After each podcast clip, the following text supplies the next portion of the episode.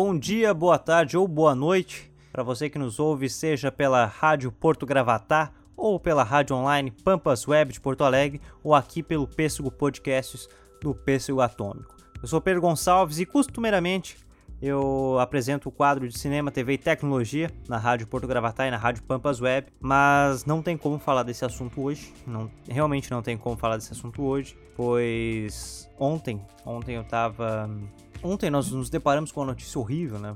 Uma perda muito triste para o jornalismo, uma coisa que eu achava que eu não falaria nessa rádio. E é aqueles nomes, existem nomes que nós não nós simplesmente apagamos da nossa ideia, nossa concepção de falarmos sobre uma perda. Tem nomes que parecem que vão ser eternos, e o Ricardo Boixá era uma delas. Era um dos nomes que eu nunca pensei que eu falaria isso. Talvez se ele estivesse hospitalizado, né? Infelizmente nós vimos que ele já teve problemas nos últimos dias, nos últimos anos, quer dizer.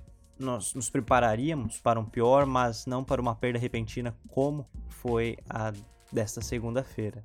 Então não tem como falar sobre cinema, TV, tecnologia, pois precisamos falar sobre o que eu considero um mestre do nosso jornalismo atual, um professor, e é aquele clássico ensina o tempo inteiro e não não é que não perceba ou não reconheça, mas não está fazendo isso. Não é aquele mestre que não reconhece que é um mestre, mas ensina muita coisa. O Boixá ensinava tanto quando ele queria ensinar, como no seu jeito profissional, na sua atitude, no seu, na sua bagagem, no seu portfólio, é basicamente uma aula. Então, se você quer aprender a fazer um bom, você quer aprender a fazer um bom jornalismo, vá atrás dos materiais de Ricardo Boixá, seja os da rádio, da televisão, na escrita, você verá como ser um grande profissional, uma pessoa de respeito, até por quem não gosta dele, mas reconhece que ele é um grande jornalista, um grande comunicador, né? uma figura que inspirou muitos e muitos jornalistas, que dava, que tinha uma opinião muito,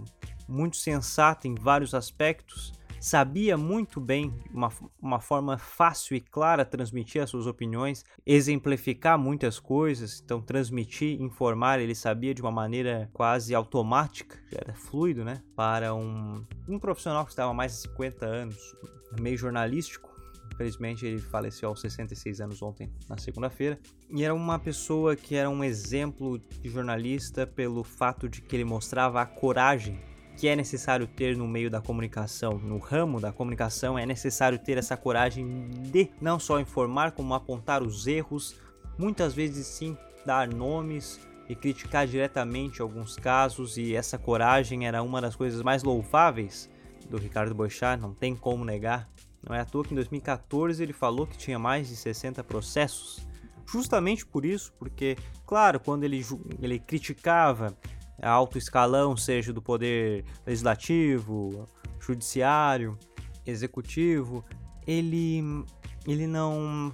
Ele obviamente não citava nomes quando falava no geral, mas quando tinha que citar nomes claros de políticos, José Dirceu, entre outros vários camelos velhos, raposas velhas da nossa política. Ele deixava muito claro e não tinha vergonha alguma, medo, não é vergonha, peço perdão, medo de criticá-los. Então ele realmente botava o dedo na ferida e cobrava algo que infelizmente ele já falou e é não temos como não concordar que infelizmente não é cultural nosso cobrar o tempo inteiro que eu já vou falar um pouco mais para frente sobre isso. Mas falando um pouco de Ricardo Boechat, Ricardo Eugênio Boechat nasceu na cidade de Buenos Aires, na Argentina, em 3 de julho de 52. O pai dele era diplomata brasileiro e sua mãe era argentina. Começou sua carreira no Jornal Diário de Notícias, no Rio de Janeiro, em 1970. Quase 50 anos de jornalismo, Boixá trabalhou nos jornais impressos O Globo, Jornal do Brasil, O Dia, o Estado de São Paulo. No Estado também trabalhou na Agência Estado, também passou pela revista Isto É, pela SPT e pela Globo. Em 2006, ele passou a ser âncora do Jornal da Band e apresentador do jornal Band News FM, onde eu ouvia todo dia, se não na rádio,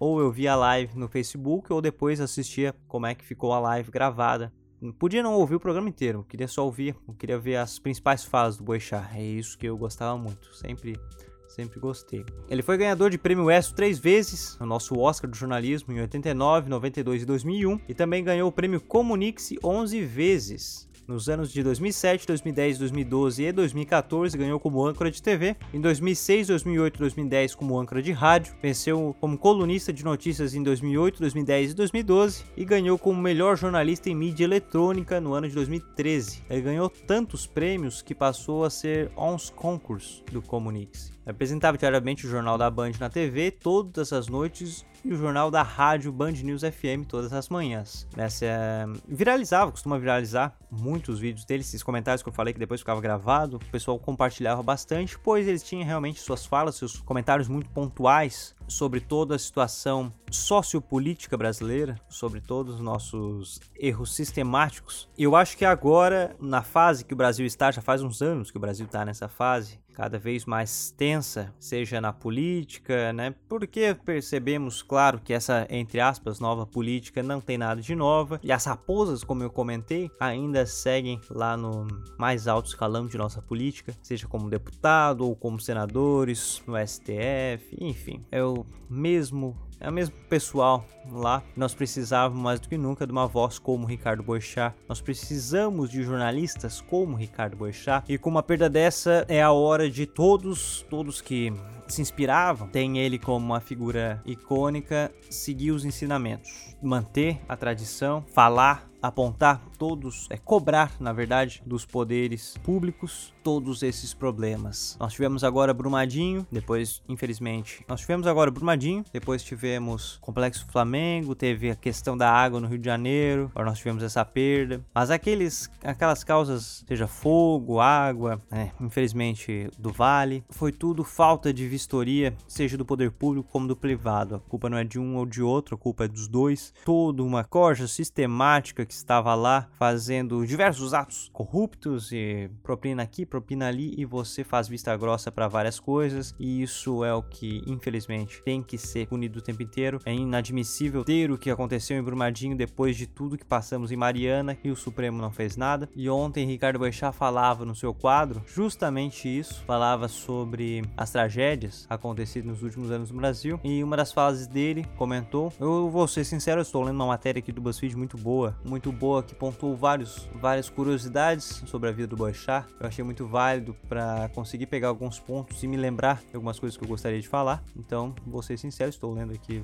alguns tópicos que eu peguei do site da BuzzFeed. A frase que ele deixou dita ontem, quando fala dessa que nós devemos cobrar todos esses erros, essa questão é justamente isso que nós, a mídia ela mostra uma semana, duas, mas depois acaba esquecendo a questão de Brumadinho, já vai para uma outra tragédia. Mas nós precisamos ficar cobrando o tempo inteiro isso aí. Nós realmente precisamos ficar lembrando, ah, o fulano foi processado, por que, que não está mais tendo isso? Por que não está mais tendo aquilo? Porque nós que precisamos cobrar do poder público, já que este não faz se não é cobrado e mesmo cobrado já tem uma grande dificuldade em fazer o seu serviço, não ganha um pouco para, mas já não fazem. Então, quando ele comentava dessa falta de cobrança, até de nossa parte, ele disse: "Quando a gente sofre, chora, lamenta o fato ocorrido ontem, a gente parece estar anestesiado ou gostar da anestesia nos faz esquecer desse fato tão logo surge um fato novo". E é o que está acontecendo aqui no Brasil já faz um bom tempo, desde o início do ano. Diversos problemas aparecem, um vai cobrindo o outro, parece que Amin.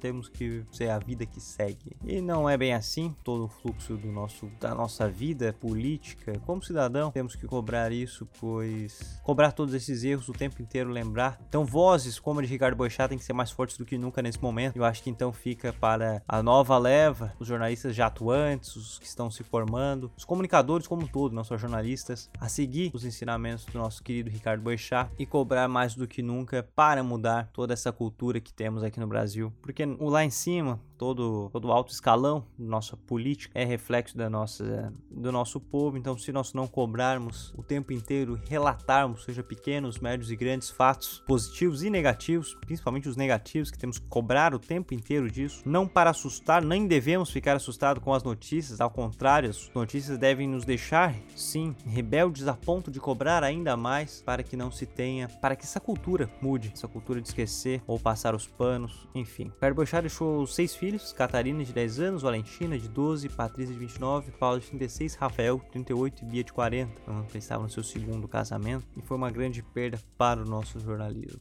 Não vou, não vou me estender, mas realmente é uma semana, não é um dia, é uma, uma semana que temos de luto, na verdade muito tempo, né? O jornalismo entra em luto por um bom tempo, até que novas vozes tenham a força estrondosa que tinha de Ricardo Boechat e suas críticas. É isso aí, meus amigos. Eu sou Pedro Gonçalves e em breve estou de volta com mais notícias de cinema, TV e tecnologia. Um forte abraço, um beijo e até mais.